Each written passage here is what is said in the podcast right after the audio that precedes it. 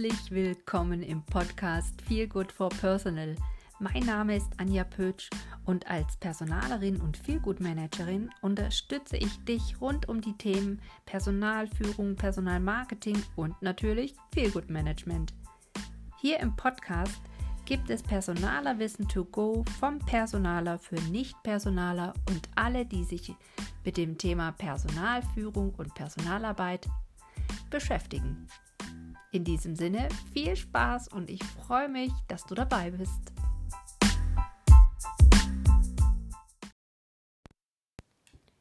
Hallo, hier ist wieder deine Anja, die Personalerin mit sehr viel Herzblut und jede Menge viel Gut.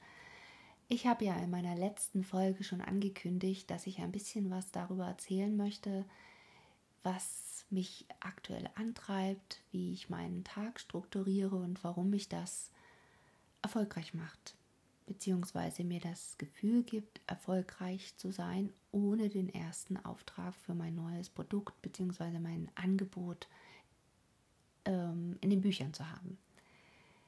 Ähm, ich glaube, man kann fast sagen, unabhängig davon, ob du als Personaler unterwegs bist, als Unternehmer, als Mitarbeitender, wir alle haben früher oder später neue Projekte auf unserem Tisch oder wir planen neue Produkte, neue Dienstleistungen. Und mich treibt es ja immer wieder an, zu sagen, wie schaffen wir ein Umfeld, in dem Mitarbeitende mit echter Lust und Laune da ihren Job machen, wo ich als Unternehmer meinen Job gerne und gut mache, wie die Bedingungen für alle sozusagen so sind, dass sie mit Freude, Engagement, ja einfach mit, mit Herzblut bei der Sache sind. Und damit das passieren kann, braucht es einfach ein Umfeld. Und dieses Umfeld kann ich als Feel-Good Manager total gut gestalten, aber ich kann das natürlich auch als Mitarbeiter gut gestalten, jeder im Grunde genommen. Also um das vielleicht einfach auch noch mal so ein bisschen in den Kopf zu bringen oder nach außen zu bringen. Ein Feelgood-Manager kann kein Alleinunterhalter sein. Wir alle sind ein Stück weit Feelgood-Manager an unserem Arbeitsplatz. Aber zurück zum Projekt. Mein Ziel ist es, ähm, Firmen und Unternehmen oder ja doch, so kann man schon sagen, ein Produkt bzw. eine Dienstleistung an die Hand zu geben. Mein Arbeitstitel ist im Moment noch Seelenfitnessprogramm mit dem Ziel, dass wenn es Mitarbeitenden nicht gut geht, aber eben nicht dieses körperliche nicht gut geht, sondern seelisch und mental nicht gut geht, dass sie dann die Möglichkeit haben, ohne lange auf einen Termin bei einem Coach oder Therapeuten warten zu müssen, dass sie dann schnell Hilfe bekommen. Und als ich mich damit so beschäftigt habe, also ich bin ja noch mitten im Prozess, aber als ich angefangen habe damit, war ich erschüttert, wenn man sich dann tatsächlich mal so die Fakten ähm, besorgt, wie viele Tage ein Mitarbeiter im Schnitt ausfällt, wenn er eine psychische Erkrankung hat oder eben ein Problem. Wir haben ja nicht immer eine psychische Erkrankung im klassischen Sinne, aber wenn die Seele schlapp macht, ähm, dann fallen wir einfach ziemlich lange aus. Und die Zahlen sprechen da eigentlich für sich. Ähm, was glaubst du, ich dir jetzt gleich die Zahlen nenne, was denkst du, wie viele Tage fällt im Durchschnitt ein Mitarbeiter aus, wenn es um psychosoziale Themen geht? Sind das 20 Tage, 30, 40, mehr, weniger? 2019 waren das im Schnitt tatsächlich 35,4 Tage. Und wenn du dann noch rechnest, dass so ein Mitarbeiter ja auch noch Urlaub hat und dass so ein Mitarbeiter auch Tage hat, an denen er trotz seiner Beschwerden auf Arbeit geht, also auch, ich glaube, 36,8 Prozent waren das, ähm, gehen auf Arbeit, obwohl sie sich nicht gut fühlen, obwohl sie merken, sie sind am Rande ihrer psychosozialen Belastbarkeit angekommen. Also wir reden hier wohlgemerkt wirklich nur von den psychosozialen Themen. Die ganzen körperlichen Dinge, die ich noch haben kann, von Schnupfen bis gebrochenem Bein und Rücken sind hier noch gar nicht dabei. Das kommt dann noch on top. Ja? Also das ist schon der Hammer. Und interessanterweise, das hat mich wieder positiv beeindruckt, über 56 Prozent der Betroffenen sind auch bereit oder wären bereit, sich in therapeutische Behandlung oder in ein Coaching zu begeben. Also die wären bereit, Hilfe anzunehmen. Allerdings scheitert es in der Praxis einfach am Termin. Ne? Das heißt also, die Leute sind krankgeschrieben, haben die Option oder die Aussicht, dass sie vielleicht in sechs Monaten irgendwann Hilfe bekommen und das macht ja nicht gerade Mut oder aktiviert auch nicht ähm, in irgendeiner Weise. Was kann ich also tun? Ich als Arbeitgeber könnte natürlich jetzt sagen, okay, ja, also wisst ihr, irgendwann ist jetzt auch mal Ende hier der Fahnenstange. Ich kann hier nicht ständig für alles bezahlen. So, also jetzt die Seelenarbeit, das ist jetzt, das geht mir einfach zu weit. Das ist doch jetzt wirklich mal eben Sache der Leute selber. Ich bin doch hier nicht im Kindergarten die Mutti für alles. Ich kann das verstehen. Wer jemals als Arbeitgeber fungiert hat, weiß, wie hoch das Frustlevel hier bei uns in Deutschland ist. Du wirst als Unternehmer nicht gerade dafür belohnt, dass du Arbeitsplätze schaffst und dass du die Wirtschaft ankurbelst, vor allem nicht hier im Mittelstand. Aber was hilft's denn? Klar kann ich sagen, ich mache jetzt hier Vogelstrauß, ich mache jetzt hier einfach Ende Gelände, hat sich der Laden. Aber ist das wirklich so easy peasy einfach? Kann ich das wirklich so schwarz-weiß sehen? Never ever.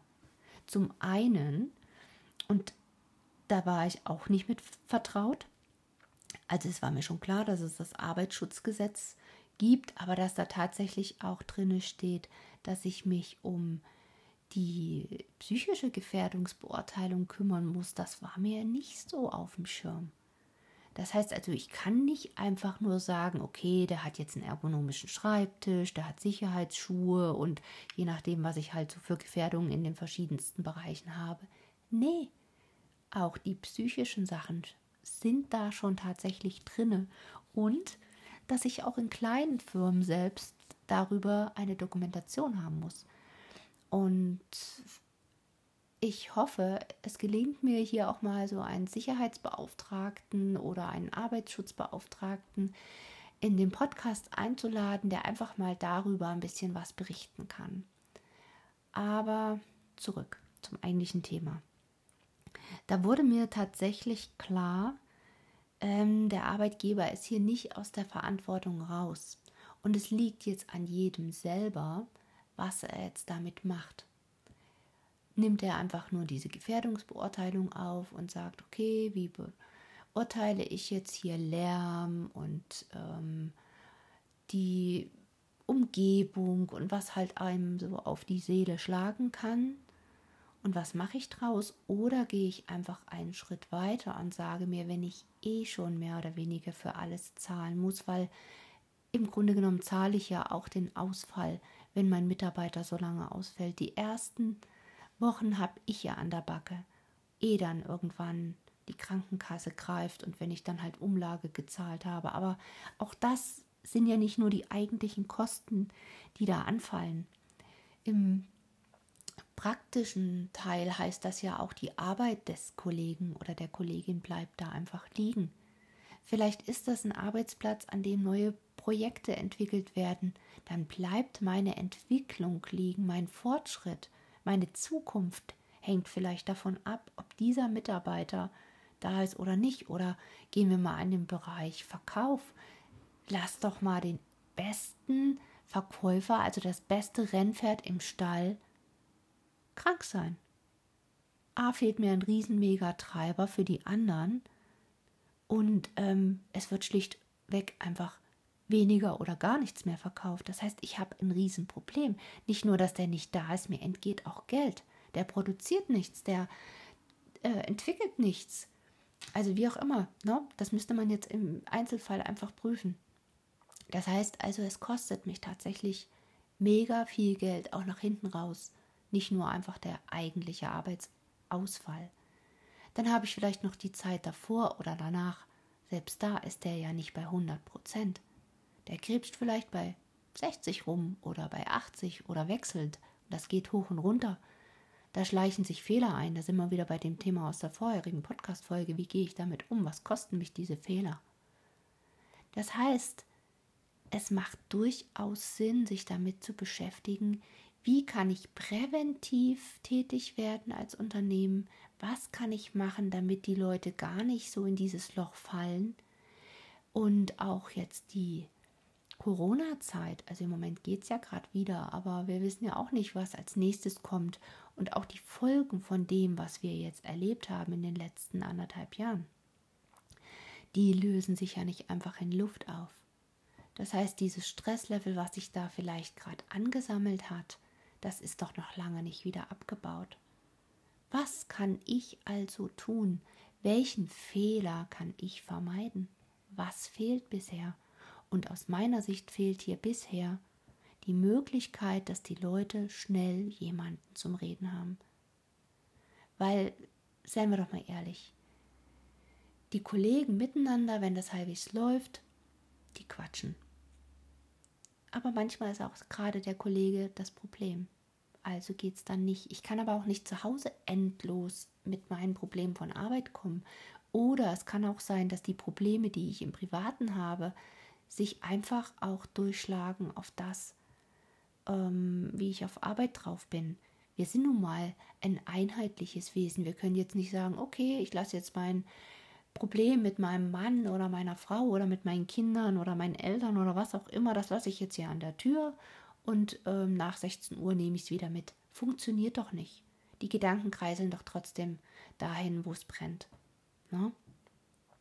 Oder auch, gehen wir mal ein paar Ebenen höher, mit wem kann sich denn der Teamleiter ausquatschen?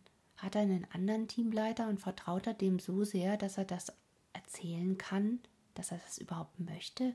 Oder der Chef, mit wem kann sich denn der Chef unterhalten, wenn er Probleme hat, wenn er Stress hat? Das ist nicht so einfach. Er gehört nicht zum Team und er kann das ja auch nicht immer alles zu Hause machen. Und ähm, beim Wirtestammtisch oder beim Unternehmerstammtisch, wo ich nach außen immer erfolgreich und souverän sein muss, kann ich da sagen, Leute, ich habe ein Problem? Ist nicht so einfach. Und ich habe gestern eine Podcast-Folge mit ähm, Lena Meyer-Landhut gehört, wo sie sich so echt supermäßig geöffnet hat, speziell was diese Themen angeht. Und sie sagt, im Grunde genommen immer dann, wenn ich mich mit mir selber beschäftige, egal ob ich das alleine tue oder mich gemeinschaftlich mit jemandem reflektiere, immer dann bin ich eigentlich in Therapie. Dann bin ich auf dem Weg. Das hat mir so gut gefallen und ähm, es ist wirklich bewundernswert, wie sich jemand, der ja doch auch in der Öffentlichkeit steht und der auch sicherlich oft einen Megadruck hat, also wie sie sich da geöffnet hat. Ich werde auf jeden Fall einen Link in die Shownotes setzen zu dieser Podcast-Folge. Ähm, hat mich wirklich mega, mega beeindruckt. Und es hat mich auch nochmal in meinem Gedanken bestärkt, dass wir hier unbedingt was machen müssen. Es muss die Möglichkeit geben, ein Angebot zu haben, ob das dann die Mitarbeitenden wahrnehmen oder nicht, das ist ja denen ihre eigene Entscheidung. Aber die Möglichkeit zu bieten und zu sagen, hier, weißt du, mir ist klar, dass du nicht nur Rücken hast, sondern auch eine Seele. Und ich übernehme auch die Verantwortung dafür, weil ich vielleicht ein familiär gefülltes Unternehmen habe. Oder ich habe jetzt im Zuge der Recherchen auch, ich weiß gar nicht mehr, woher dieser Input kam, tatsächlich kam der Gedanke dieses, betrachte doch dein Unternehmen, in dem du arbeitest, auch als Familie, weil du einfach viel, viel, mega, mega viel Zeit dort verbringst.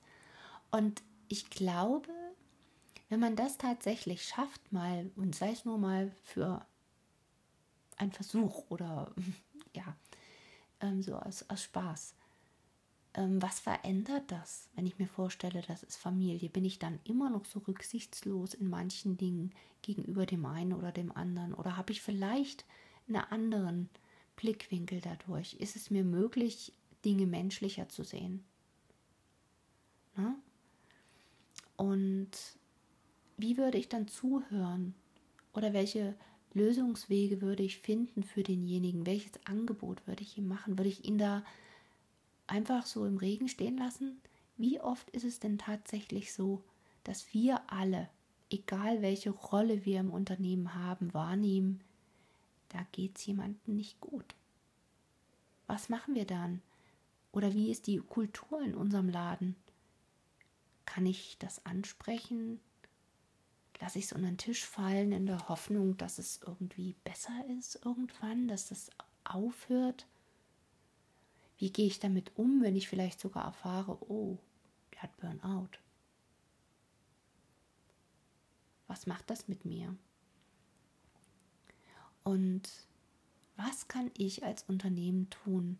Mein Wunsch und mein Plan ist es tatsächlich, ähm, ein Angebot zu machen im Rahmen des betrieblichen Gesundheitsmanagements, egal ob das jetzt aktiv so heißt oder ob man einfach da im Bereich der Förderung Dinge tut, erstmal die Sensibilisierung zu erhöhen für dieses Thema.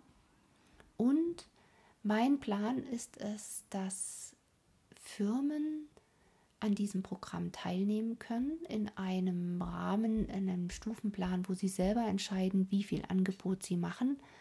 Also zum Beispiel auf körperlicher Ebene gibt es ja die Rückenschulen, Du kriegst Stressmanagement-Angebote. Es gibt teilweise natürlich auch gezielte Arbeitsschutzbelehrungen, je nachdem, wo ich mich befinde.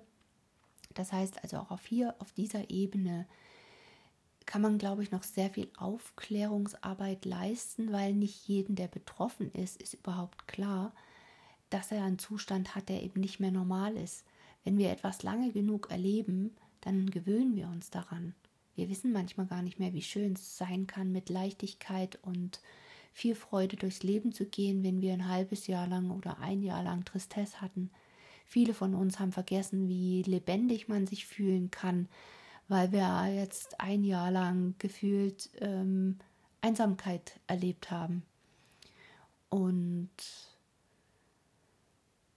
deshalb glaube ich, dass es tatsächlich ähm, wichtig sein kann, darüber zu reden, dass das eben auch keine Schande ist, wenn es uns mal nicht gut geht. Das heißt doch nicht, dass wir weniger erfolgreich sind oder so, ne? Oder auch nicht jeder, der zum Beispiel bei mir in der Praxis landet, ist ein Patient.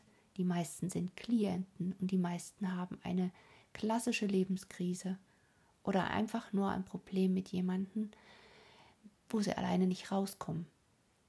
Und schon dieser, ich sag manchmal liebevoll, Kitchen Talk hilft mega. Ne?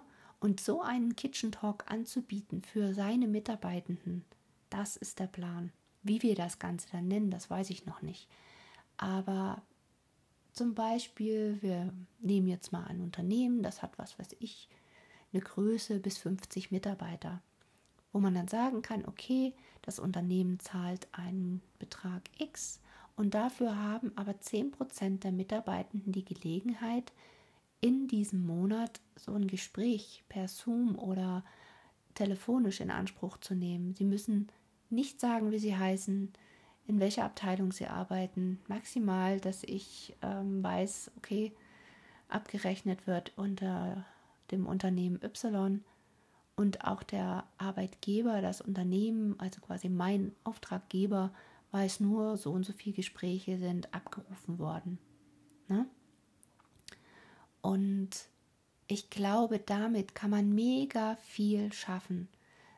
Zum einen wird es natürlich vielleicht mit Skepsis beäugt werden, wenn jetzt da ein Unternehmen sowas einführt. Das nimmt man den Leuten ja oft nicht ab, dass die jetzt tatsächlich mir was Gutes tun wollen. Je nachdem, wie bisher halt auch die Unternehmenskultur gewesen ist. Und es wird vielleicht auch ein bisschen Zeit brauchen, bis der eine oder andere sich tatsächlich traut, diese Hilfe in Anspruch zu nehmen. Aber macht das nicht auch eine ungeheuer positive Außenwirkung? Da gibt es einen Unternehmer, dem sind seine Mitarbeitenden tatsächlich nicht Drille. Und da sind wir wieder oder können vielmehr den Haken schlagen zu den ersten Folgen hier im Podcast, wo es um Personalmangel ging.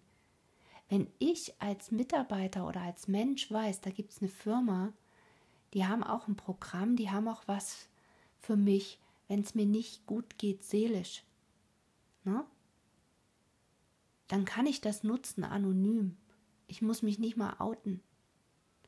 Aber ich habe einfach in einer Phase, wo es mir nicht gut geht, die Chance darüber zu reden mit jemandem. Und ich glaube, das ist ein ja gar nicht messbarer Gewinn, den man da auch einfach hat, auch für sich selbst. Man weiß, ich habe da was getan oder ein Angebot gemacht. Ja, ich habe vielleicht ein bisschen Social Washing gemacht. Ne? Die einen pflanzen Bäume, die anderen haben eine Hotline. Aber egal, was mich antreibt, es ist doch das, was hinten rumkommt. Ich habe eine Möglichkeit geschaffen, wo Menschen, denen es nicht gut geht, schnell geholfen wird. Und ich weiß, wir alle sind sehr unterschiedlich und ähm, nicht jeder ist in dieser Phase drinne, dass er sich vorstellen kann, wie es ist, wenn es einem psychisch nicht gut geht. Aber Fakt ist eins, ich kenne niemanden, dem es immer gut geht. Die Täler, die Abstürze sind wahrscheinlich sehr unterschiedlich und das hat auch was mit unserer Resilienz zu tun. Wie tief empfinde ich so einen Absturz oder Abgrund? Aber wir alle brauchen mal jemanden zum Reden und nicht immer haben wir jemanden zum Reden. Und dann gibt es eben dieses Seelenfitness-Angebot. Und ja, und ich merke schon, ich verquatsch mich hier gerade mega. Ich wollte ja eigentlich sagen, ähm, was, warum ich mich da in diesem Bezug oft jetzt erfolgreich fühle. Ich selber bin ja in meiner Blase drin und mir selber brauche ich auch nicht erklären, warum dieses Angebot toll ist. Und ähm, deshalb habe ich gesagt, ich schaue mal über meinen eigenen Tellerrand hinaus und nutze gerade ganz aktiv die Plattform LinkedIn, um mit Leuten verschiedenster Branchen ins Gespräch zu kommen, wie sie dieses Thema an sich sehen, wie sie den Bedarf dafür sehen und natürlich auch, ähm, was sie sich vorstellen könnten, wie kann man sowas in die Praxis ähm, bringen. Ne? Das eine ist ja der Gedanke dazu, aber jeder hat ja seine eigenen Erfahrungen zur Unternehmenskultur, wie sind die Leute, die da arbeiten, wie muss, wie niederschwellig muss vielleicht so ein Angebot ähm, dargestellt werden, damit es überhaupt genutzt wird. Und da sind wir wieder bei der Struktur und bei der Aussage von der letzten Folge, Erfolg kommt von es erfolgt etwas. Das heißt, ich habe mir wirklich ein festes Ziel gesetzt, dass ich jeden Tag eine bestimmte Anzahl neuer Kontakte knüpfen möchte, dass ich jeden Tag mich, ja, manchmal muss ich mir auch tatsächlich ein bisschen überwinden und zu sagen, ich spreche jetzt da jemand an, den ich ja quasi nicht kenne, der zwar einer meiner Kontakte ist, aber ich kenne ihn nicht. Und ich bitte ihn darum, mich an seinen Meinungen, an seinen Ansichten zu diesem speziellen Thema teilhaben zu lassen. Und das kostet mich immer wieder Überwindung. Und dann fühle ich mich erfolgreich, wenn ich sehe, dass ich das gemacht habe. Und noch erfolgreicher fühle ich mich in dem Moment, wenn da jemand antwortet und mir bestätigt, dass er dieses Thema für wichtig hält. Und jetzt fahre ich erstmal in die Ferien und die meisten Termine mit den Leuten mache ich jetzt für September. Und ich bin schon mega gespannt drauf, was ich da so gespiegelt bekomme, wie die Meinungen sind und ich freue mich auch auf Resonanz im Sinne von, dass mir vielleicht jemand sagt, er hält das ähm, für nicht so wichtig, beziehungsweise welche Gedanken hat er, welche Anregungen hat er, wenn er sagt, das könnte schwierig werden, ich habe da Zweifel oder ich sehe das nicht so, dass man das Mitarbeitenden als Angebot machen sollte. Also ich bin da wirklich ganz offen und mega gespannt auf diesen Austausch.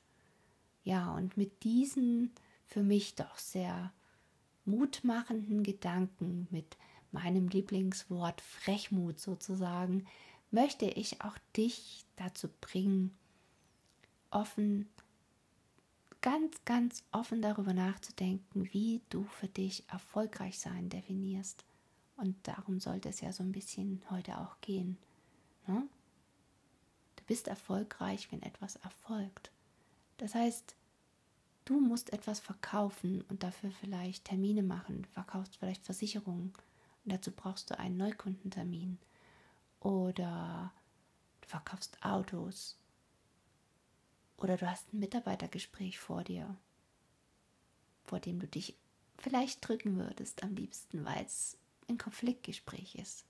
Oder vielleicht sogar was ganz Heftiges, es ist ein Trennungsgespräch. Ähm, aber du kommst einfach auch nicht weiter, wenn du sagst, äh, ich stecke den Kopf in den Sand. Nein, du musst etwas tun und dann erfolgt etwas und dann warst du erfolgreich.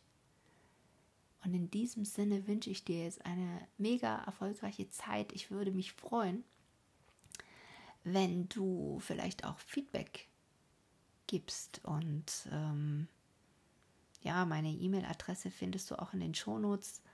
Oder wenn du, was noch viel cooler wäre, Bock hast, dich mit mir hier im Podcast einfach mal zu diesen Themen oder auch Sachen, die dich zum Thema Personal bewegen, dann tu was. Komm erfolgreich in den Podcast. Ja, in diesem Sinne, jetzt komme ich wirklich zum Ende. In deinen Ohren, auf die Ohren. Bis zum nächsten Mal. Deine Anja.